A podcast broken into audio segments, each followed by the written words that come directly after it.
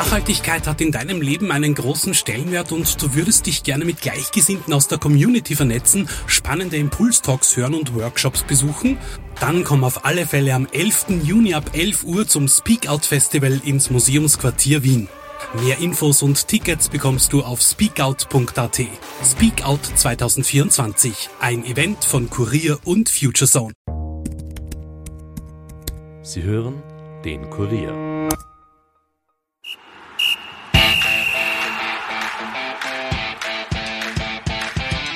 Nachspielzeit. Der Euro-Stammtisch des Kurier. Mit Ulrike Kriegler. Schönen Mittag bei der Nachspielzeit, dem Euro-Stammtisch des Kurier und herzlich willkommen an unsere Gäste, ÖFB-Präsident Leo Windner und Kurierjournalist Peter Jarolin und unser Fußballexperte Kurt Gager. Wir sind an einem Stammtisch, das bedeutet, man darf währenddessen trinken, essen aber natürlich auch viel reden. Die Euro 2020 ist ja fast schon wieder Geschichte, abgesehen von Österreich. Wie fällt denn dein Resümee aus, dieser Euro? Ich glaube, man kann wirklich mit Fug und Recht feststellen, äh, dass es einer der besten Euros überhaupt in der Geschichte geworden ist. Äh, wenn man sich vor Augen hält, dass äh, jetzt in der K.O.-Phase von 16 Begegnungen sieben äh, in der Verlängerung respektive im Elfmeterschießen entschieden worden sind, äh, dass äh, eigentlich der Unterschied zwischen Groß- und Klein Fußballnationen fast nicht mehr spürbar gewesen ist. Ja, dass selbst in der Gruppenphase äh, fast in jeder Gruppe bis zum Schluss noch offen war, wer wirklich hinaufkommt, da kann man sagen, alleine schon von der Dramaturgie hätte man es nicht besser aufstellen können. Wenn man sich das Leistungsniveau anschaut, da kann man nur sagen, es war selten eine derartige, zum Teil gesicherte Offensivbauer da, ein Pressing. Äh, natürlich bemerkenswert, mit welchem körperlichen Einsatz hier gespielt wird, über 120 Minuten äh, nach so langer Saison. Äh, das ist, ich kann sagen, äh, erstaunenswert und äh, vor allem eines, wenn man auch sieht, wie die Referés zum Teil das körperbetonte Spiel zulassen. Der vor 15, 20 Jahren wäre ein solches Herangehen jedes Mal mit faul unterbrochen worden. Der Spielfluss wird nicht unterbrochen. Äh, es ist wirklich, glaube ich, für alle äh, Zuseher in der ganzen Welt hier wirklich eine tolle Euro geworden, wo der Fußballsport wirklich am Ende der Pandemie hoffentlich wieder die Herzen der Menschen echt erfreuen kann. Das war natürlich auch was Schönes, dass wir endlich wieder Zuschauer hatten. Natürlich. Ich meine, äh, es gibt natürlich gewisse Schattenseiten, das ist klar, denn dass es schwer nachvollziehbar ist, dass äh, in Budapest 60.000 im Stadion sind äh, und äh, in Bukarest äh, nur 12.000 und auf der anderen Seite in äh, St. Petersburg sehr schwerwiegende Konsequenzen auch daraus entstanden sind. Äh, das ist sicherlich eine Abgleitfläche dieser Euro, aber man muss froh sein, dass unter diesen Voraussetzungen, nämlich in so heterogenen Austragungsorten äh, die Euro zu veranstalten, das mit den ganzen Auflagen der Pandemie, und ich weiß, wovon ich ja, spreche, ich. was es heißt, in der Bubble hier ständig sich zu bewegen, da kann man nur sagen, was für den außenstehenden Zuschauer hier entstanden ist, das ist wirklich, man kann sagen, ein tolles mhm. Event über Wochen hinweg. Mhm. Wie fällt dein sportliches Resümee aus?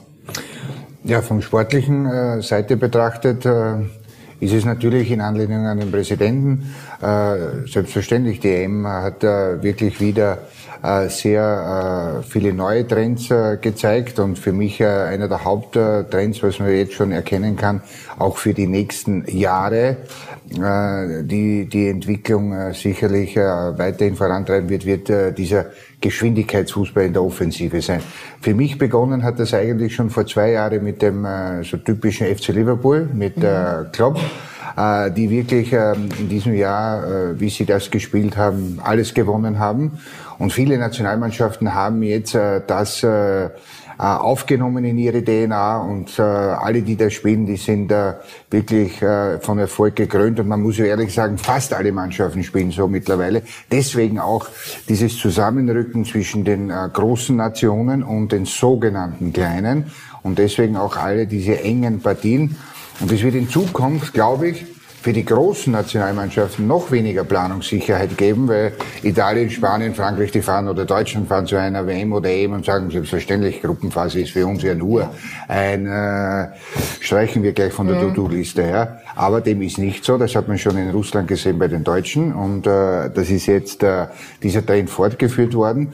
Also Haupttrend noch einmal, äh, körperliche Voraussetzung top. Mhm. Geschwindigkeitsfußball nach Balleroberung in der, äh, für die Offensive. Und, ähm, die Spitze rückt zusammen. Und die Spitze mhm. rückt zusammen. Und man muss trotzdem noch einen Aspekt äh, ins äh, richtige Licht rücken. Das ist, Viele haben gesagt, nach diesen langen äh, Meisterschaften, nach dieser Pandemie, äh, die Profis alle äh, bis am Anschlag äh, im Dauereinsatz. Und dann kommt diese Euro und diese Spiele mit so vielen Spielen schon vor der Brust liefern dann noch einmal so etwas ab, was man jetzt die letzten Wochen gesehen hat. Das ist ja fantastisch, phänomenal und man kann nur sagen, danke für diesen schönen Spiele. Mhm. Also man hat bei niemandem das Gefühl gehabt, dass er ausgelaugt ist, da sind wir uns alle einig.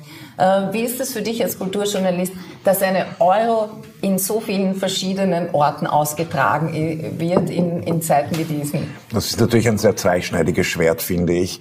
Vor allem mit der Herumfliegerei und auch wie der Präsident hat es schon gesagt, wie schwierig das auch ist, das mit den Zuschauerverhältnissen und so weiter. Also ob das so sinnvoll war, weiß ich nicht. Auf der anderen Seite natürlich ist es toll, diese Stadien zu sehen, diese Spiele zu sehen. Ich bin da ganz bei euch. Es war ein Fest, ein Fußballfest bis jetzt. Ich hoffe auch auf ein großes Finalfest dann am Sonntag. Und es ist schon richtig, also es gibt kein Groß und Klein mehr. Und das ist das Tolle. Es war jedes Spiel in einer Art Finalcharakter. Und Verlängerungen, Elfmeterschießen. Und das ist für den Zuschauern, für den Neutralen natürlich ein Fest. Herrlich, ein Fest, ja, absolut ein Fest. Und was mich aber gewundert hat, das wollte ich eh die Experten fragen, es war ja auch die Europameisterschaft der Eigentore. Ich glaube, so viele Eigentore hat es noch nie gegeben. Liegt das an der Schwäche der Hintermannschaft oder an dem schon erwähnten Pressing, an diesem völlig körperbetonten Rangehen, dass einfach die Abwehr zu Fehlern gezwungen wird? Ich glaube, das kann die Juli am besten erklären. Ja, bitte. Die hat die Statistik im Kopf. Nein, es waren zehn Eigentore, du hast es ja schon gesagt. Und wir haben hier natürlich am Stammtisch sehr viel darüber gesprochen. Und wir haben zum Teil, haben wir gesagt, dass es von der UEFA gewertet wird als Eigentor, was früher ja nicht als Eigentor gewertet wurde. Also da wird einer getroffen, der Ball wird abgefälscht. Die UEFA hat dann beschlossen, in der Pause ja. hat man gesagt, ja, wir haben jetzt erfahren, es wurde als Eigentor ja. gewertet. Das das spielt natürlich dazu. Und der Kurt sagt immer, das ist natürlich das hohe Tempo, weil wenn du da als Verteidiger in der Mitte stehst, dann kommt der Ball von Aber der Seite und wirst getroffen. Es ist auch das Ergebnis des exakten Monitorings, nicht? Ich meine, die, was die Kameras heute, man sieht es ja auch beim äh, VAR, nicht? Äh, wenn da ein Elfmeter für Spanien gegeben äh, wird, der normalerweise nie und niemals solch erkannt würde, äh, dann ist das dem natürlich geschuldet, dass hier das Monitoring so exakt ist, dass eigentlich ja alle 10 Zentimeter mhm. aufgezeichnet werden, wie wir es schmerzvoll, schmerzvolles Österreich auch empfunden gleich haben. Zweimal. Wir haben auch ja, einmal da, muss ich, da muss ich dir leicht widersprechen, aus dem einen Grund, weil da, da war das Monitoring, ja, das ja, trägt ja. ja viel, soll, oder soll zu mehr Gerechtigkeit beitragen. Aber das habe ich äh, nach meiner Einschätzung im Halbfinale England-Dänemark nicht so wahrgenommen. ja, weil ich glaube, jeder, der Fußball gespielt hat, in so einem Spiel, in so einem wichtigen Spiel, ja. Und der Verteidiger äh, war? diesen Elfmeter in diesem Moment zu geben für England, das ist schon äh, ein bisschen gekommen wie ein Gastgeschenk an die Engländer. Das ist eine absolut diskussionswürdige Entscheidung. Äh, weil natürlich der Schiedsrichter den Schritt nach vorne getan hat, der nicht mehr zurücknehmbar ist, indem er entschieden hat, ja. ob er es wollte oder ob er äh, vielleicht auch ein bisschen zu sehr äh, dem Gastgeber England da ent, einen Schritt entgegen machen wollte, wie auch immer. Aber er hat diesen Schritt gesetzt, daher ist der Videoschiedsrichter außer Funktion gesetzt mhm. worden und das ist irreversibel. Das ist sicherlich eine der wenigen echten Entscheidungen, die diskussionswürdig gewesen sind. Aber im Gegensatz bei Abseitsstellungen ist es wieder ganz anders. Ja. Da lässt man laufen. Da lässt man laufen, weil Marco Arnautovic Tor gegen Italien hatte der Schiedsrichter vorerst gegeben. Ja. Das ganze und, Land war außer ja. Zwischen Bodensee und Neusiedlersee und dann zwei Minuten später die tiefe Depression. Da wurde der Schiedsrichter oder der Linienrichter ja auch überrollt. Ich meine, wir waren natürlich, wohl zu Hause auch, aber im Stadion die zwei Minuten zwischen Himmel und Hölle. Nicht? Ja. Keine Frage. Hinter uns äh, ein Idea äh, italienischer Sektor, der alle Blätter flachgelegt hatte, nicht? Wir und auf einmal vice versa, nicht? Apropos Neusiedlersee. Gestern war Premiere in Mörbisch, du warst dort mhm. und wenn wir dich schon da haben, wollen wir natürlich ein kurzes Feedback. Wie war's denn? West Side Story. West Side Story, Bernsteins Meisterwerk. Sehr, sehr gut umgesetzt. Werner Sobotka ist ein Profiregisseur, ganz, ganz klassisch mit vielen guten jungen Stimmen und in Mörbisch passiert jetzt etwas Ähnliches wie im Fußball passiert, ist schon, es kommt eine neue Entwicklung aus dem ehemaligen Mekka der Operette, soll jetzt das Mekka des Musicals werden. Da wurde mit der West Side Story begonnen. Nächstes Jahr kommt dann The King and I. Also auch hier eine Art Neuausrichtung. Und dann wird man sehen, also wie das der Generalintendant Alfons Heider anlegen wird in Zukunft. West Side Story war jedenfalls bei der Premiere komplett ausverkauft. Also keine Abstände mehr, keine Schachbrettmuster? Nein, nein, nichts mehr. Okay, ist sie ja planen, im Freien. Ja, sie planen mit vollem, mit mhm. vollem Verkauf aller möglichen Sitzplatzkapazitäten. In Mörbisch wie in St. Margareten und das ist ja. Wie planen wir eigentlich äh, für 2024? Da findet die Euro in Deutschland statt. Äh, was, was lernt man jetzt aus dieser Euro? Äh, ein Jahr Verschiebung, äh, verschiedene Austragungsorte. Was nehmen wir mit für 2024 aus genereller Sicht? Äh, natürlich würde ich sagen, dem normalen Fußballkonsumenten ist einfach die Sehnsucht nachvollziehbar, endlich wieder in einem Land diese Europhorie zu erleben. Denn Tatsache ist natürlich die Genesis dieser Euro 2020 äh, ist ja eine multiple, kann man sagen. Äh, man wollte einerseits ein Land vermeiden, wo es sonst hingegangen wäre. Äh, auf der anderen Seite war es irgendwo äh, eine Idee, mit der der Michel Platini äh, quasi eine Innovation schaffen wollte. Es war nicht ganz glücklich, diese Entscheidung von Haus aus. Natürlich wurde sie zusätzlich erschwert durch die ganze Situation mit Corona, das ist klar. Und daher bin ich überzeugt, dass die meisten Fußballfans, ja auch natürlich die Aktiven und Betreuer, jetzt wieder Sehnsucht haben nach dieser ursprünglichen Ordnung. Ein Land. Ein Austragungsland. Ist hier Host und die tun alles, damit dort die Euphorie entfacht wird. Äh, die ganzen Wege sind kürzer.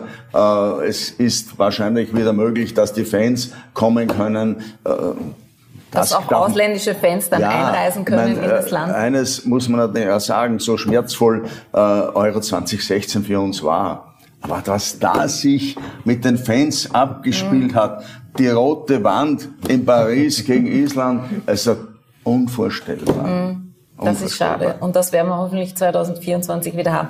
Und ich weiß nicht, wie ihr das empfunden habt, durch das, dass es kein Austragungsland gab, war auch dann die Euphorie in einem Land nicht so vorhanden, wie das zum Beispiel 2006 haben wir es mitbekommen in Deutschland, 2008 ja. war ganz Österreich auf den Beinen ja, ja. Äh, und, und das hat man irgendwie nicht gehabt, weil das eben so verteilt war. Haben wir uns eigentlich beworben? Hätte, hätte Österreich äh, auch ein Stadion äh, haben können bei nein, dieser Euro? Nein, wir haben uns nicht beworben, weil natürlich das Hauptstadion nicht mithalten kann mit den Arenen. Wenn man schaut, Bukarest, nicht? Ein 55.000er Stadion wunderbar oder ganz egal, reden von Petersburg etc. Leo, bleib näher, Budapest. Ja. Sehr schönes Stadion. Ja. Am Platz des alten NEP-Stadions, ja. heute die Ferenc Puskas Arena, nicht? Mhm. Aber das würde uns in Wien auch gut zu Gesicht ja. stehen. Aber Am Platz ich würde sagen, es ist noch nicht aller Tage Abend, was das Thema betrifft. Äh, wir sind immer in einem sehr, sehr guten und konstruktiven äh, Diskussionsprozess mit der Stadt Wien äh, und auch mit anderen. Und äh, daher glaube ich, äh, dass das Thema äh, nicht gecancelt ist. Mhm. Da sind wir gespannt. Ja, ich glaube nicht gecancelt, das glaube ich auch nicht, aber du weißt ja, wie lange bei uns solche Vorbereitungsphasen dauern können. Nicht? Und wenn ich sage 18 Jahre, dann liege ich, glaube ich, gar nicht so, so weit daneben. Und das ist halt im Fußball schon verdammt lang, ja. So Entscheidungsprozess. Da bin ich nicht ganz bei dir. Könnte schneller weil ich glaube, es kann geschwind auch gehen. Beispiel Linz, nicht? Ja. Das ist relativ rasch. Da kann man sagen, in einem Zeithorizont von drei bis vier Jahren ist die Sache umgesetzt.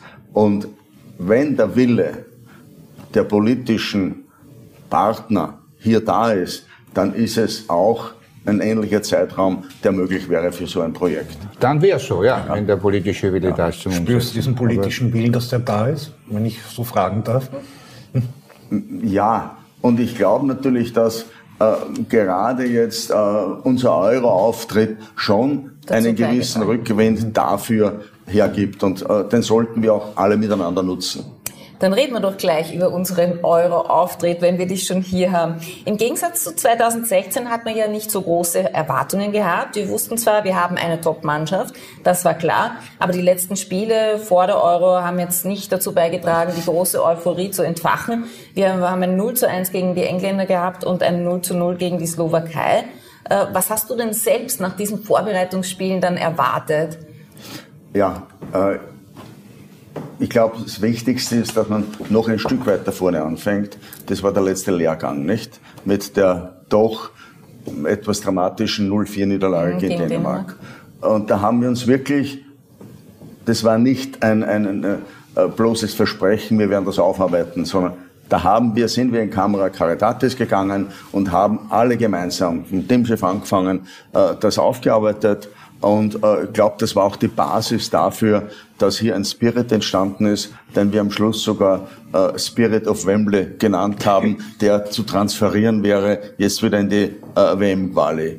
Und äh, ich glaube, das ist das Wesentliche äh, gewesen für uns, dass natürlich äh, nach der 0-4 und dem 0-1 in England und dann 0-0 gegen Slowakei die Kontemporisten zum Teil überzogen kritisch waren. Wir haben auch diese Artikel ganz, heben sonst nie was auf, aufgehoben, wenn man denkt zur Sicherung. Ich habe immer gesagt, es wurde komplett übersehen, dass wir in England in der zweiten Halbzeit das Match fast gedreht haben und nicht gegen eine B11, wie gestanden ist, sondern fast ident mit jener Elf, die gestartet hat, dann in der Europameisterschaft. Und dass die Slowakei im ersten Match gleich Polen geschlagen hat, mhm. ist, glaube ich, auch äh, nicht zu übersehen. Ja, und wie gut England ist, weiß jetzt auch mittlerweile ja, jeder. Also daher, und das ist auch meine und unsere Aufgabe, dass man hier schon einigermaßen für Kontenance und Kontinuität zugleich sorgt. Äh, natürlich kann man Dinge, Negativentwicklungen nicht übersehen. Aber noch einmal, so wie wir diesen letzten Lehrgang aufgearbeitet haben, und da gehören alle dazu, äh, das war vorbildlich und war die Basis auch dafür, dass ich immer die Zuversicht mitgetragen habe, wir werden sicherlich einen Auftritt haben, der besser ist als 2016. Das war das Ziel. Das war das Ziel, das ist auch erreicht worden. Es hat ja großartig begonnen, das Spiel gegen Nordmazedonien. Äh, wie erleichtert war man trotzdem, als man dann diese drei Punkte eingefahren hat? Ja, natürlich, denn es hat dann viele Experten gegeben, äh, die auf der einen Seite gesagt haben, naja, Nordmazedonien ist unwahrscheinlich stark, nicht? Also, äh, und da werden wir aufpassen müssen, ob wir überhaupt punkten, denn wir haben in den letzten äh, Großereignissen nie das Eröffnungsspiel gewonnen, aber es war bei uns auch die klare Losung, Eröffnungsspiel gewinnen, das ist das Wichtigste. Auf der anderen Seite hat es natürlich wieder gegeben, die gesagt haben, naja, bitte, Nordmazedonien muss man muss gewinnen. Man also äh, da schwebt man dazwischen. Wie wir es geschafft haben, war es natürlich eine Riesenerleichterung. Da ja. braucht man nicht sagen, das war endlich eine kleine Auferstehung. Aber es ist nicht ruhiger geworden, denn kaum hat man das geschafft und da hat man den Sieg eingefahren und jetzt endlich das erste Spiel gewonnen, die drei Punkte. Und dann kam die Sperre von Marco Arnautovic. Das sind natürlich Scherereien, die man überhaupt nicht braucht, oder? Das ist richtig. Nur ich verstehe auch, dass das analysiert wird, journalistisch etc. Aber ich glaube, dass wir hier im ÖFB, und zwar alle, vom Teamchef über äh, Geschäftsführer, äh, Generalsekretär, wir alle so optimal zusammengewirkt haben, dass das auf die Mannschaft keinen negativen Einfluss hatte und im Gegenteil der Marco einfach das Gefühl hatte, hinter ihm steht das öffentliche österreichische Fußballgeschehen. Mhm. Und das war, ist wichtig gewesen in der Situation. Interessante Details, oder? Ja, du wolltest was fragen. Äh, ich wollte fragen, Marco Arnautovic, weil wir ihn gerade erwähnt haben, warum polarisiert der so? Es gibt ja Menschen, die sagen, er ist so großartig und dann gibt es ja Leute, die sagen, um Gottes Willen Arnautovic. Ich glaube, das ist doch seine Körpersprache, oder? Ein bisschen. Also ich finde Grundsätzlich, ich kann dir jetzt, äh, Peter, viele Spieler aufzählen, die äh, besondere Spieler sind, sei es von der Aura her, von der Art, wie sie Fußball spielen. Und Marko Nautovic äh, kann man äh, mit Fug und Recht auch da dazu zählen. Und natürlich, er hat ähm, nach außen hin aufgrund seiner Aussagen, die er in der Vergangenheit getätigt hat, auch in der Gegenwart, aufgrund seiner Erscheinung und auch die Art, wie er Fußball spielt, ist natürlich einer, der sehr schnell polarisiert. Ja? Und äh, er ist auch ein Typ, der in der heutigen Zeit auch etwas zu sagen hat. Ja? Er nimmt sich nicht äh, wirklich äh, so äh, die glatt gebürsteten äh, Antworten äh, zurecht und äh, tut die Kunst, sondern er sagt wirklich, was er in dem Augenblick denkt. Er kommt sehr authentisch rüber. Und das ist natürlich nicht immer äh, oder kommt nicht immer gut bei vielen Leuten an. Und, äh, aber das sind eben diese außergewöhnlichen Spieler, die eben das dann ausmachen, dass sie auch polarisieren. Mhm. Keine Frage. Mhm. Was denkst du denn, was äh, Fußball und Kultur eigentlich miteinander verbindet? Wahnsinnig viel. Fußball ist für mich Kultur. Ganz, ganz wichtig. Absolut. Und vor allem, ich kenne so viele Künstler, Künstler, die einfach auch fanatische Fußballfans sind. Ein Plácido Domingo etwa, ohne Real Madrid geht da nix. José Carreras ohne Barcelona geht nix. Rudolf Buchbinder ohne Austria geht nichts. Also das sind viele, die das extrem verfolgen und die das auch lieben und sich auch wirklich auskennen. Und ich finde, ein schöner Spielzug auf dem Feld oder ein schönes Tor, und wir haben ganz tolle Tore gesehen bei dieser Europameisterschaft bisher, das ist ganz große Kunst und das ist auch wirklich Kultur. Für mich war es das immer und also ich liebe beides. Mhm, das geht sich gut ja, aus, finde ich da auch. Da komme ich nochmal auf den Marco Anatovic zurück. Äh, so wie in der Kunst und Kultur gibt es einfach herausragende Könner. Und zu diesem zählt, der Kurtl gerade gesagt, der Marco hundertprozentig. Ja. Dass er äh, mit seiner, seinen Aussagen, äh, oft auch mit äh, seinem Verhalten äh, dort und da aneckt, das ist einfach solchen Persönlichkeiten, glaube ich, irgendwo auch immer wieder zuzuschreiben und auch gestattet. Und eines sage ich, ein gutes Kollektiv muss solche solche Typen wie Marko Nautovic so absorbieren, ja. dass er mit all seinen Eigenschaften eigentlich befruchtend fürs Kollektiv wirkt. Ein Kollektiv wird die erst noch außergewöhnlicher, wenn du solche Spieler drinnen hast. Entschuldige, absolut. Neben absolut. Portugal, Ronaldo. Wenn ich alles nur flach habe, wir wünschen uns doch immer Typen. Ihr sagt immer, also deine Generation äh, sagt oft, es gibt ja keine Typen mehr. Jetzt haben wir endlich einmal einen Typ und dann, dann kritisiert den jeder. Also das, das ist schon in Ordnung, oder? Der darf Nein, so jetzt, sein. Jetzt muss ich dir widersprechen, Uli. Wir kritisieren ihn nicht. Nein, nein, ich meine ja, ja, die Allgemeinheit. Es war auch in unserer Zeit, da, was ist, wenn ich jetzt gehe, die Zeit, wo ich Fußball gespielt habe, gab es auch Krankel, der polarisiert hat. Jetzt äh, Prohaska vielleicht ein bisschen weniger. Polster. Äh, Polster, Toni, Andi Ogris, ja, aber trotzdem alles Spieler, wenn man heute äh, mit äh, Leuten äh, redet, sei es jetzt egal, ob im violetten Lager oder im grün-weißen Lager, die äh, haben trotzdem vor diesen Leuten Respekt und ziehen den Hut vor denen, ja, äh, und äh, werden auch heute absolut geschätzt von allen Lagern, ja, und und glaube ich, sind aufgrund ihrer ähm, Menschlichkeit, aufgrund ihrer Kompetenz auch verbindend ja, äh, unter den Leuten. Also die sind für mich wichtige Leute, absolut. Mhm. Bei uns können Sie auch Ihren besonderen Typ einbringen, dann nämlich, wenn Sie unsere Quizfrage des Tages beantworten. Man kann gewinnen ein Kurier-Fan-Package mit Trikot, Trinkflasche und ein paar kleinen Überraschungen. Dazu beantworten Sie bitte die Quizfrage des Tages, die da lautet, Wie heißt der offizielle Spielball der Euro 2020? Heißt der A. Unity, B. Uniforia, C. Euphoria oder D. Europa? Ihre Antwort mailen Sie bitte an emstammtisch.kurier.at im Betreff Quizfrage 29 und der Gewinner wird morgen in der Nachspielzeit bekannt gegeben bzw. per Mail verständigt. Wir analysieren gleich weiter den Auftritt der Österreicher, machen eine kurze Werbepause.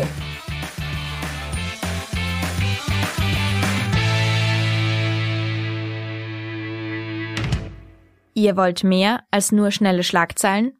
Im Kurier Daily Podcast greifen wir täglich das interessanteste Thema des Tages auf und gehen gemeinsam in die Tiefe. Wir erklären das Wichtigste aus Innenpolitik, Außenpolitik, Gesundheit und Wirtschaft und befragen unsere Top-Journalistinnen und Experten dazu.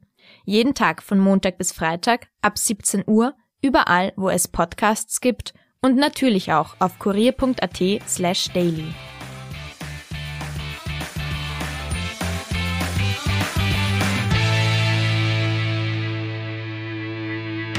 Willkommen zurück bei der Nachspielzeit im Euro-Stammtisch des Kurier mit unseren heutigen Gästen ÖFB-Präsident Leo Windner und Kurierjournalist Peter Jarolin und Kurt Gager, unser Fußballexperte. Wir haben schon fleißig analysiert die Spiele der Österreicher, die Gruppenspiele zumindest. Dann kam ja das Achtelfinale. Dann hatten wir leider das Pech, dass wir Italien als Gegner hatten. letztendlich und mit ein bisschen Abstand besehen, Wäre es gescheiter gewesen, wir hätten gegen die Ukraine nur unentschieden gespielt? Oder sagst du, wir, hätten, wir haben diesen Flow gebraucht, um da reinzukommen? Ja, ich glaube, diese theoretischen Spielchen wird es immer geben äh, äh, nach einer Gruppenphase. Äh, ich habe ehrlich gesagt damals schon festgestellt, wahrscheinlich ist es besser, wir kriegen Italien, weil das eine unüberwindbare Hürde eigentlich darstellt, als wir haben Schweden, und äh, alle erwarten, dass wir weiterkommen. Das war wirklich mein erster Befund damals und ich glaube, es ist auch richtig schade, dass wir das nicht geschafft haben. Wir waren ganz knapp dran, mit den Schweizern überhaupt nichts wegnehmen. Aber dieses Quäntchen Glück, dass sie gegen die Franzosen letztlich dann auch ins Viertelfinale gebracht hat, das hat uns wirklich gefehlt. Ansonsten hätten wir die Sensation wohl geschafft. Einen, einen Einwurf dazu. Ja, gerne. Und zwar, äh, ich finde auch in der Situation, dass es fast besser war, gegen Italien zu spielen und nicht zu taktieren, aus dem einen Grund, weil jetzt haben wir gegen Italien gespielt, gegen den äh, Turnierfavoriten. Und jetzt aktuell wissen wir ja Finalist. Und ähm, wir haben nach heroischer Leistung 1-0 verloren. Jetzt stell dir vor, wir wären gegen Schweden gekommen, hätten die gleiche Leistung gehabt und hätten auch verloren 0-1 ja, dann wäre das Resümee. 2-1 haben wir verloren. Ah, oder 2-1 verloren. Da wäre das Resümee äh, nach dem Spiel, wenn wir gegen Schweden 2-1 verlieren, ganz anders gewesen mit Absolut. der gleichen Leistung. Ja, weil gegen Schweden können, können wir ja nie verlieren, ne? weil genau. wir kennen ja die österreichische Mentalität. Ne? Der hat eh vorgesagt, vor Beginn des Turniers die großen äh, Skeptiker und Warner nach den äh, äh Resultaten im Vorfeld der Euro und äh, na, dann äh, wäre die Heimkehr nicht so euphorisch gewesen, ähm, wie sie jetzt gegen Italien war, trotz einer 2-2-1-Niederlage. Aber so wie der Leo schon gesagt hat, es hat halt dieses Momentum, dieses kleine gefehlt, oder? Dann hätten wir das auch noch geschafft. Wir waren ja ganz knapp dran. Also es war ja wirklich ein Spiel auf Augenhöhe und ich glaube, gegen Italien auf diese Art und Weise auszuscheiden, das ist zwar traurig, aber auf so einem Niveau zu spielen und die so zu fordern, Hut ab, also Kompliment an dieses Team. Ich hätte eine Frage an die beiden. Ja. Äh, nachdem wir ja trotzdem 2-1 verloren haben, es muss ja trotzdem irgendwo, und wenn es nur so ein kleiner Grund ist, oder jeder für sich einen kleinen Grund ausgemacht haben, wieso haben wir 2-1 verloren? Was war äh, da, äh, so ein kleiner Hauptgrund, dass wir verloren haben gegen Italien 2-1? Wo ist vielleicht ein ein kleiner Denkfehler passiert oder wo könnte, man kann es ja eh nur vermuten. Aber es muss ja einen Grund geben, wieso wir 2-1 verloren haben. Hast du dir, äh, Leo... Äh, Schau, äh, natürlich kann man sich immer aufs, aufs ja, ja, mangelnde Glück jeder ausreden. macht sich seine Gedanken äh, nach jedem äh, Spiel. Ja, möglicherweise hätte man schon, aber das ist im Nachhinein immer gescheit, äh, das, was wir in der zweiten Halbzeit dann letztlich vom Stapel gelassen haben, äh, schon von Anfang an. Vielleicht wäre es dann nur ein bisschen anders gelaufen, mhm. das muss man sagen. Für dich ist der War schuld, oder? Nein, für mich war überhaupt nicht der War schuld. Weil, äh, stimmt ja nicht, wir, aber du hast ja einen Gegner auch, äh, der am Platz steht und äh, die haben halt erste Halbzeit sehr wenig zugelassen. Und ich denn in meiner persönlichen Analyse muss ich ganz ehrlich sagen, weil es hat sich ja dann nachher bewahrheitet, es hat sich bei den Italienern bewahrheitet, äh, nach meinem Geschmack haben wir äh, um einen Tick zu spät getauscht. Äh, wir hatten schon den einen oder anderen Spieler sehr müde, äh, mit Leimer, auch mit Schlager, der an dem Tag hervorragend gespielt hat. Und ähm, man hat dann gesehen, die Italiener haben vor uns begonnen zum Tauschen und bei uns war dann plötzlich der, der, der, der bisschen der, der Aufruhr, ähm, was ist jetzt so, die Ordnung ja. gefehlt und nicht zufällig zwei Wechselspieler das Tor gemacht von den Italienern. Und bei uns wie wir dann getauscht haben oder tauschen mussten, nach 2-0 hatten wir ja zwei Riesenchancen mit Schaub und Sabitzer. Kalacic das Tor. Mhm. Ich weiß schon, ich kann den Beweis nicht antreten, aber jeder hat so seine Erklärung für, für, für das. Äh, und deswegen ähm, vielleicht für mich ist der kleine Unterschied gewesen, um äh, dieses großartige Fußballspiel, das Österreich dort abgeliefert hat, auch dann im Endeffekt zu verlieren. Mhm. Denke ich. Jetzt glaub, kein Kritik, keine Kritik an Franco. Nein, ja, nein, überhaupt nicht. Aber, aber, aber man, diese theoretischen Ansätze sind berechtigt, ist klar. Aber du musst auch im Fußball immer auf der Linie stehen, nicht? Ja, mhm. keine Frage. Aber man weiß ja, er steht ja nicht alleine dort. Er hat ja im, im, im Rücken einen Staff von fünf, sechs, die ja auch äh, schon äh, mit Ideen kommen können. Ein Trainer alleine kann ja heute nicht alles sehen. Das, ja. geht ja nicht mehr. Das ist ich glaube aber, du hast gesagt, dass, dass dieses, äh, dieser Staff funktioniert sehr gut. Also ja. die ziehen schon an einem Strang. Also, das die haben sich da, sind dann wirklich Und ein Team. Ich bin seit zwölfeinhalb Jahren dabei. Und ich habe die Ära Konstantin, die Ära Marcel Koller und jetzt Franka Foda erlebt.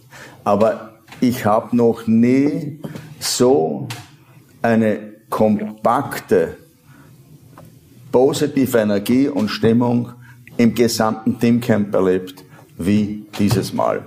Und ich kann eines sagen, da haben alle dazu beigetragen und ich habe auch ähm, beim Farewell am Schluss gesagt, natürlich habe ich alle bedankt, aber das ist das Wesentliche. 26 Spieler. Man muss sich vor Augen halten, da sind Spieler dabei, die außer trainieren nur auf der Bank sitzen. Mhm. Und man muss aber dann sehen, wie diese Spieler die nur auf der Bank sitzen, letztlich gerade zu einem mentalen Schutzwall gebildet haben vor dem Match für die Mannschaft und hier alle zusammengestanden sind. Und das ist auch ein wesentlicher Hintergrund. Ich glaube, das ist auch der wesentliche Unterschied äh, gegenüber Frankreich. Ja. Genau, das ja, haben wir hier oft Was besprochen, dass dieser Teamgeist natürlich das, entweder fehlt. Das ist oder diesem Trainerteam gelungen. Ja, ja. Das, das, das, ist auch äh, der Grund, warum die, warum die Franzosen bei denen, man sieht das von außen, oder? Man ja, sieht man ja, von außen, ob das ein Team ist oder nicht. Und wir haben es eben auch so empfunden. Und Peter Schöttl, der hat heute ein Interview gegeben im Kurier, hat gesagt, es gab drei Ziele. Das erste war ein erstmals drei Punkte bei einer Endrunde. Das ist erreicht worden. Das Achtelfinale und Begeisterung zu entfachen. Und ich finde, diese drei Ziele, die sind auf jeden Fall Fall äh, gut. Jetzt ist noch die Frage, ob man man spielt zu 90 Prozent mit deutschen Bundesligisten, ob man das vielleicht ein bisschen mischen soll, damit auch, äh, damit wir auch in anderen Nationen, dass das eine größere Mischung ist, eine buntere wird, dass man breiter da aufgestellt ist. Aber okay. Ein Thema haben wir noch angeschnitten, Franco Foda, der war vor der Euro natürlich in der Kritik nach den Vorbereitungsspielen, nach dem 0 zu 4 gegen Dänemark. Du hast schon erzählt, ihr habt euch dann zusammengesetzt. Äh, da hat man wirklich eingegriffen, auch von, von eurer Seite dann, vom Präsidium. Und er hat dann gesagt, aber während der Euro hat aufgehört, Zeitung zu lesen. Ähm, haben wir ihm das geglaubt? Nein, glaube ich nicht. Aber nachdem Österreich aus gefühlt acht Millionen Teamchefs besteht, äh, wird es immer Kritik geben. Das ist ganz, ganz klar. Und ich habe mir nach dem 0 zu 4 gegen Dänemark auch gedacht, ups, das könnte etwas haarig werden bei dieser Euro. Aber siehe da, es ging dann ins Positive. Aber dass er keine Zeitung gelesen hat, das glaube ich nicht. Ich glaube, es ist wahnsinnig positiv, dass wir acht Millionen Teamchefs haben, weil damit das Interesse am Fußball, und äh, du hast vorhin schon festgestellt, und ich kenne viele bedeutende Künstler, äh, die Wahnsinnsfußballfans sind, ja, es äh, kommen viele auch ins Stadion zu uns. Und ich glaube, das ist das Tolle, äh, dass hier das Interesse so groß ist. Und bitte, der Franco Foda hat eine Bilanz jetzt von den Ergebnissen, äh, die absolut top ist. Und dann hat man eben gesagt, na ja, aber es wird nicht so gespielt, wie man sich erwartet. Wir haben gerade bei der Euro und respektive gegen Italien, glaube ich, so gespielt, wie es erwartet wird. Und das ist auch bitte die Handschrift des Franco Fodas. Und so fair muss man sein. Ja, und das gibt ja auch völlige Hoffnung für die WM-Qualifikation. Ja. Geht ja gleich weiter. Genau, über die reden wir gleich. Andere Trainern ist es nicht so gut ergangen, denn äh, Frank de Boer, der ist schon weg. Äh, Luis van Gaal ist im Gespräch, der soll äh, seine Nachfolge antreten. Stani Čečesov ist raus, unser Freund. Stani oh. ist äh, kein Teamchef mehr. Wobei man sagen muss, fünf Jahre Teamchef in Russland. Das ist schon das, das erreicht, erreicht nur Stani. Man muss, ihn, man muss ihn ja für den Nobelpreis vorschlagen. und eine Meldung gibt's auch noch und wir haben auch ein Bild dazu. Kasper Schmeichel, der soll beim Elfmeter im Halbfinale von einem Laserpointer gestört worden sein. Das ist natürlich das nächste, das man dann in den Stadien auch machen muss. Ähm, was man, wo man da irgendwie dagegen vorgehen muss, denn das geht natürlich nicht. Ähm, jetzt gibt's neue Infrastrukturpläne beim ÖFB. Was kommt denn da auf uns zu? Ja, das Ganze ist ja noch nicht hochoffiziell, aber wir sind ja schon seit langem in sehr konstruktiven Gesprächen mit der Stadt Wien, mit dem Sportministerium. Äh, wir müssen in der Infrastruktur aufholen. Wir sind derartig hinten. Äh, wenn wir vergleichen Nationen wie Montenegro, Albanien, Weißrussland, die haben alle Trainingscenter, Headquarters etc. Und wir äh, hausen äh, in drei verschiedenen, zum Teil dislozierten äh, Bürostationen und äh, wir sind zum Teil äh, auf die, für die, zur Wanderschaft gezwungen, weil wenn wir nicht äh, bei Rapid unterkommen, wenn wir in Wien spielen, dann vielleicht bei der Austria, wir waren schon, auch schon in der Südstadt. Und das ist ein unhaltbarer Zustand. Unsere Spieler sind bei Top-Clubs. Die sind eh ehrlich gesagt nach wie vor modeste und bescheiden. Aber sie erwarten auch, dass wir endlich hier mit der Infrastruktur nachziehen. Und es ist kein Geheimnis, dass hier in der Seestadt Aspern äh, konkrete Pläne äh, gewälzt werden, äh, die schon sehr weit gediehen sind und äh, wo wir hoffentlich in den nächsten Wochen oder Monaten dann auch im Präsidium einen Beschluss fassen können, wo wir dann ein Trainingscenter und Headquarter für den ÖFB haben. Mhm. Wie funktioniert denn Fußball eigentlich in der Kultur? Es gab ja da schon einige Beispiele, wo Fußball auf die Bühne gebracht mhm. wurde. Es gab ein Musical, Das Wunder das von Wunder Bern, es hatte großartigen Erfolg. Ja. Es gab das Sommermärchen, Silke Wortmann. Und es gab, glaube ich, äh, es gab, erwähnt, Cordoba. Bei den Festwochen gab es Cordoba. Da hat ein Schauspieler, ich glaube es war der Cornelius Obonia, in der Regie eines, ich denke eines Franzosen, im Stadion das gesamte Cordoba-Spiel allein nachgestellt. Das war sehr, sehr skurril, sehr, sehr spannend und eigentlich auch unfassbar lustig und man hat, glaube ich, auch dann gemerkt, dass diese Verklärung Cordoba ähm, vielleicht von der Kunst her ein bisschen heruntergeholt wurde. Du bist ja auch ein äh, äh, kulturinteressiert. Ich habe gelesen, du bist der Obmann der St. Florianer Sängerknaben. Ist das richtig? Das stimmt. Und, Warst äh, du selber Sängerknabe? Nein, aber mit der Sängerknaben in die Schule gegangen. Daher, ja, wir sind der Welt, älteste Chor, möglicherweise sogar weltweit. Wir haben heuer 950 Jahr Jubiläum, hatten gerade letzten Sonntag große Vereinskonzert, weil ich als äh, Obmann des Trägervereins seit bald ein Vierteljahrhundert die wirtschaftliche Verantwortung habe. War wieder toll und wir hatten fünf Wochen vorher mit Welser Möst, unserem Ehrenpräsident, ein Sensationskonzert im Marmorsaal des Stiftes St. Florian. Ja, und wir haben natürlich auch Pandemie leiden. Das zweite, heuer werden wir in China wieder mit der Tournee. Wir haben jedes Jahr eine Riesentournee. Jetzt zwei Jahre hindurch leider abgesagt. Aber wir sind, wir gehören, es gibt in Österreich drei Chöre. Der bekannteste, berühmteste Sängerknaben, brauchen wir nicht diskutieren. Unser künstlerischer Leiter äh, ist der Franz Farbenberger, der war vorher auch Kapellmeister äh, hier in Wien bei den Sängerknaben, ist jetzt seit 38 Jahren bei uns und wir haben, glaube ich, Wilken, St. Florian und Wien, drei tolle Chöre aus Österreich. Und noch einmal, wir sind heute mit Abstand der älteste, möglicherweise sogar weltweit. Und wir sind vom künstlerischen Niveau wirklich top. Und eine ganz kleine liebe Facette am Rande. Uh, unsere beiden Köche vom Nationalteam, die Krampelhubers, sind vom Stegwirt am Hallstätter See. Und eine unwahrscheinliche musikalische Familie. Der zweite, jüngere der beiden heißt ja nicht umsonst Tamino, nicht? Also Fritz und Tamino Krampelhuber. Welcher Möst war ganz erstaunt. Und wir sind, und die haben heuer 450 Jahre Jubiläum.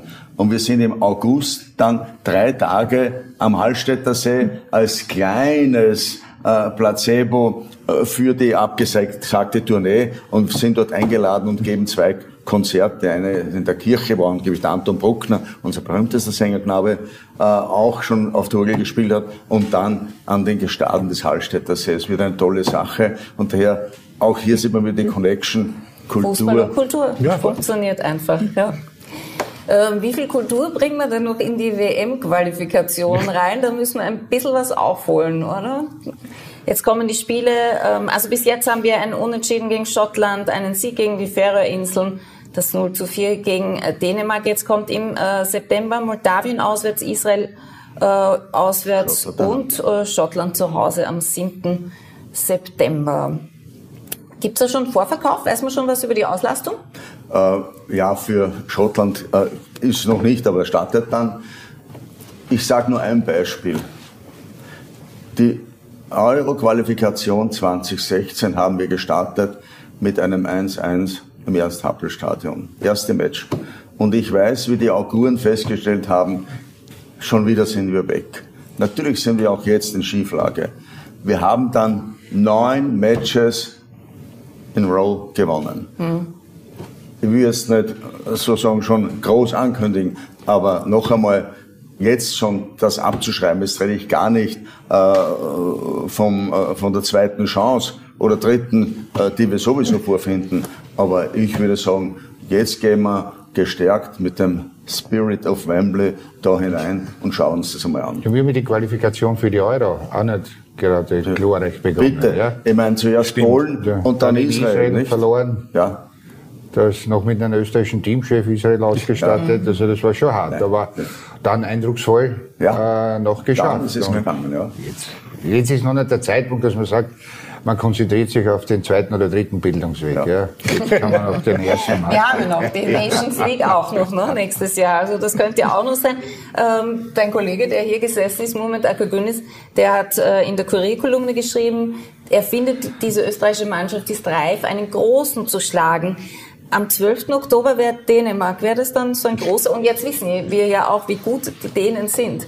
Also das wäre schon zu Hause, ja. also wir müssen natürlich glaub, nach das Dänemark. Lassen, das lassen wir herankommen. Ich glaube, das Wesentliche ist neben dem Spirit, dass unsere Mannschaft schon äh, das, der hat gesagt, Momentum der Juvenil Juvenilität auf ihrer Seite hat. Denn ich habe das auch bei der Verabschiedung beim Bundespräsidenten festgestellt.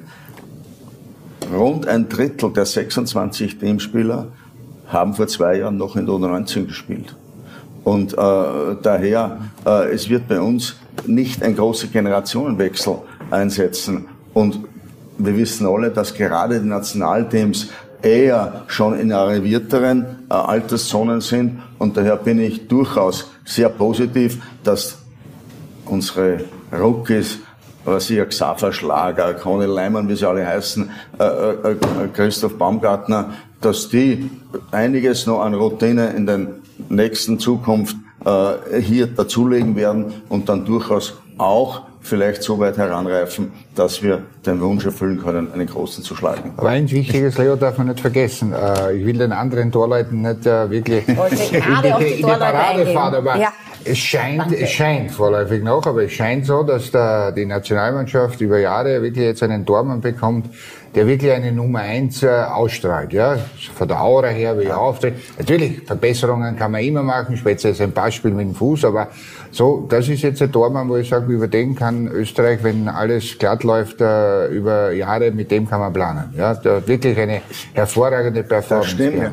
Ich habe auch, nach, ich hab ja. auch nach dem Ukraine-Match äh, gesagt, ich kann mich nicht erinnern, dass ich einen österreichischen Teamspieler vor Freude weinen habe sehen.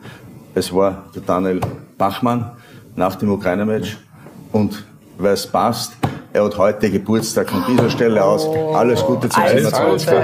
Alles Gute. Dem Das hat er Daniel sich verdient, Bachmann. ja. Schau, dass du den erwähnst, genau an seinem Nein, aber den hat man ja vorher nicht so auf der Rechnung Das gehabt, weil den kennt man in Österreich auch nicht, auch wenn er Österreicher ist. ist Und wir hatten ein Jahren- Tormann-Problem, da braucht Ja, man ja, nicht ja, reden. Also, Aber vor allem eine unwahrscheinliche, äh, äh, unwahrscheinlich starke soziale Ader. Das, Das, äh, aber der, der hat sich jetzt mit der EM sehr bekannt gemacht im eigenen Land, muss Ja. man wirklich sagen. Und da hat er sich auch verdient. Ja. Ja, mir sind jetzt auch zwei Spieler eingefallen. Ich wollte jetzt auch auf Daniel Bachmann und Florian Grilic, finde ich, war auch, hat, hat auch dazu beigetragen, dass sich äh, unser, unser Spiel verändert hat und dass wir dann erfolgreich Bei waren. Florian Grilic bin ich gar nicht so überrascht gewesen, weil ich verfolge den schon länger und ich sehe Ja, aber er hat am Anfang nicht gespielt. Ja, das, äh, er hat sich dann eh lautstark zu Wort gemeldet und äh, Gott sei Dank liest der zu- keine Zeitung Ich habe zu denen gehört, die das absolut verstanden haben, weil er ist, glaube ich, auf der Position äh, sechs im Mittelfeld wirklich von unseren, äh, die da in Frage kommen, sicher einer der stärksten, weil die Übersicht, die er hat, hat keiner. Muss man ganz ehrlich sagen, sein Passspiel. Ähm, der Unterschied zum Beispiel äh, mit denen, die er dort spielt, wie Xaver Schlager oder Leiner, natürlich können die Fußball spielen, die kein Thema, die, aber die haben ihre Stärke mehr im Laufvolumen, die haben Pferdelungen, äh, glaube ich, zwei und drei eingepflanzt, nicht eine. Und er ist wirklich der, so ein Stratege, muss man ganz ehrlich sagen, und äh, mir hat er schon immer gefallen. Und der müsste normal, äh, wenn er in Form ist und nicht verletzt ist, äh, eigentlich immer spielen. Ja, wer weiß, vielleicht wird er das ja. Wir werden mal sehen. Im, September sind die nächsten Länderspiele. Jetzt kommt dann äh, die Weltmeisterschaft in Katar. Es gibt äh, Stimmen wie der Fuß, die Fußball-WM dort könnte als Motor zu einer positiven Entwicklung beitragen. Äh, Es gibt aber auch natürlich furchtbare Berichte um die Arbeitsbedingungen im Land dort. Es gibt Gerüchte, dass Stimmen gekauft wurden bei der Vergabe 2010. Es gab ja Mitbewerber, es gab die USA, es gab Südkorea, Japan, Australien. Aber fest steht, die Weltmeisterschaft wird von 21. November bis 18. Dezember 2022 stattfinden. Ich war noch nie in Katar. Äh, Ich kenne schon gar keine Arbeitsbedingungen dort auf Stadionbaustellen. Aber was ich weiß, ist, dass es dort sehr heiß ist. Wenn man das dorthin vergibt, wieso kommt man dann eigentlich erst im Nachhinein drauf? Hoppala, da ist es so heiß im Sommer, da können wir gar nicht spielen. Wir müssen das jetzt im Winter machen, weil das war ja die Reihenfolge. Also es war ja nicht so, wir bewerben uns, aber ihr wisst schon, wenn wir das bekommen, dann, dann spielen wir im Winter, sondern es war ja umgekehrt. Wie passiert sowas? Ja, ich kenne da einige Hintergrundstories, authentisch wirklich und hm, passt ganz hier, nicht, wenn man die erzählt. Aber es sind sich alle dessen bewusst, äh, dass man hier einfach äh, einem Wunsch und einem Ziel äh, fast erlegen ist, wieder in einem exotischen Land eine Weltmeisterschaft abzuhalten. So wie Südafrika 2010, wo halt der Sepp Blatter gemeint hat, es muss unbedingt eben Ein afrikanisches Land sein, ja. zum ersten Mal sein, um auf diesem Kontinent den Fußball Impulse zu geben. So war es hier einfach die Idee, das Unmögliche wahrzumachen. Äh, wir haben gesehen, bei der Europameisterschaft äh, war es auch ein sehr innovativer Schritt. Ähm, es ist letztlich alles gut gegangen. Hier in Katar wird es nicht einfach sein, nicht für die Spieler, aber für die Fans. Das wird nicht einfach sein äh, im Hinblick auf die Situation. Aber ich glaube, die FIFA wird alles tun, um ein Turnier auszurichten, das äh, das entsprechende Niveau und die Rahmenbedingungen hat. Was die ganze menschenrechtliche Situation betrifft, glaube ich, äh, dass die Menschen, die dort arbeiten, eher sogar profitieren davon, weil der Scheinwerfer, der globale, hier drauf gerichtet wird. Es ist wie wenn nichts geschieht, äh, weil dann läuft das genauso weiter. Wie siehst du das aus kultureller Sicht, Katar als Austragungsort? Also ich war auch noch nie in Katar. Ähm, ich finde es grundsätzlich spannend. Ich meine, ich fürchte, wir werden uns das daran gewöhnen müssen, dass da bis Dezember dann Fußball gespielt wird und dass es eine wirkliche Weltmeisterschaft ist. Aber Vielleicht fällt uns das ja, oder? Vielleicht sagen wir, hey, vor Weihnachten so ein großes Turnier ist. ist naja, ich meine, zumindest die Skiübertragungen werden wahrscheinlich dann weniger werden. Also, ich habe gegenüber dem Peter einen Vorteil, ich war vor eineinhalb Jahren in Katar und ähm, Und wie war muss das? dazu sagen, ähm, jetzt lassen wir mal die Menschenrechte und die Arbeitsbedingungen und alles, was hier die Negativbegleiterscheinungen sind, die sind, äh, sind einfach nicht wegzudiskutieren. Da ist wirklich sehr viele grausame Dinge passiert. Mhm. Aber wenn ich jetzt äh, nur den Zeitpunkt, ja, den Zeitpunkt, wann es stattfindet, November, Dezember, ich war November, Dezember dort und waren schon zwei, drei Stadien fertig. Also da muss ich ganz ehrlich sagen, von den klimatischen Bedingungen äh, weit weg, was bei uns da äh, erzählt wird. Man muss es runterkühlen im Stadion. Es hat äh, hervorragende 25, 27 Grad zu der Zeit in Katar. Also von den klimatischen Bedingungen her super. Die Stadien, äh, ich habe zwei gesehen, die schon fertig waren oder beinahe fertig. Also das, die Stadien sind äh, Wahnsinn. Ja, also von der Ausstattung her und alles. Ähm, ja, die Errichtung und so, und wie es errichtet wurde, haben wir schon gesagt, da ist sicher sehr viel Blutzoll äh, passiert, aber das ist auf alle Fälle, äh, sage das wird herzeigbar sein. Ja? Mhm. Dann hoffen wir doch, dass wir uns dafür qualifizieren, oder? Ja, unbedingt. Und wieder keine Zuschauer. Was in einigen Jahren dann mit den Stadien geschieht. Passiert, ja. Angeblich, Sie haben, also wir haben dort ja äh, auch mit Verantwortlichen gesprochen, angeblich werden die Stadien dann abgebaut oder zurückgebaut, weil die haben ja nicht so viele ja. Zuschauer bei den Ligaspielen und wird auf dem äh, benachbarten äh, Kontinent verschenkt in verschiedenen Ländern und wird dort aufgebaut, in Afrika. Ja. Na, vielleicht haben wir dann gleich ein neues Ensemblestadion.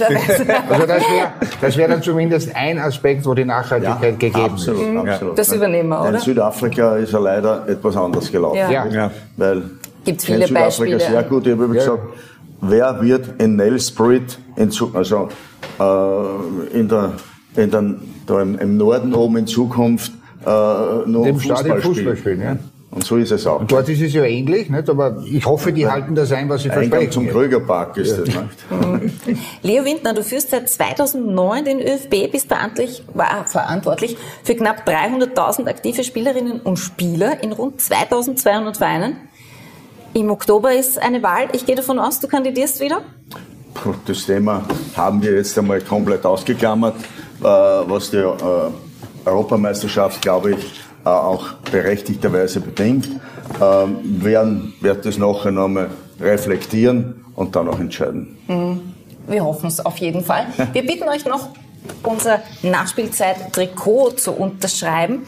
Gestern hat mit der richtigen Antwort auf unsere Quizfrage Karl Lustig aus Linz äh, eine Kurier Fanbox gewonnen. Antwort B war richtig. Gianluigi Donnarumma hütet natürlich das italienische Tor. Heute wollen wir von Ihnen wissen, wie heißt der offizielle Spielball der Euro 2020? Heißt der A Unity, B Uniforia, C Euphoria oder D Europa? Ihre Antwort bitte an emstammtisch.kurier.at und im Begriff Quizfrage 29. Herr Präsident, bitte auch noch unterschreiben. Das war die Nachspielzeit der Euro-Stammtisch des Kurier mit ÖFB-Präsident Leo Windner und Peter Jarolin. Ich danke euch für eine sehr interessante Sendung. Danke auch an Experte Kurt Gager. Morgen kommt von der Fußballergewerkschaft Gernot Baumgartner und der Hausherr unseres Kochamts. Wir sind ja hier im Stadtstudio. Äh, Toni Meierwald, ich hoffe, er bringt was zu essen mit, oder? Dass wir da endlich mal Mittagessen können, gemütlich. Wir freuen uns, wenn Sie wieder zuschauen und zuhören. Bis morgen.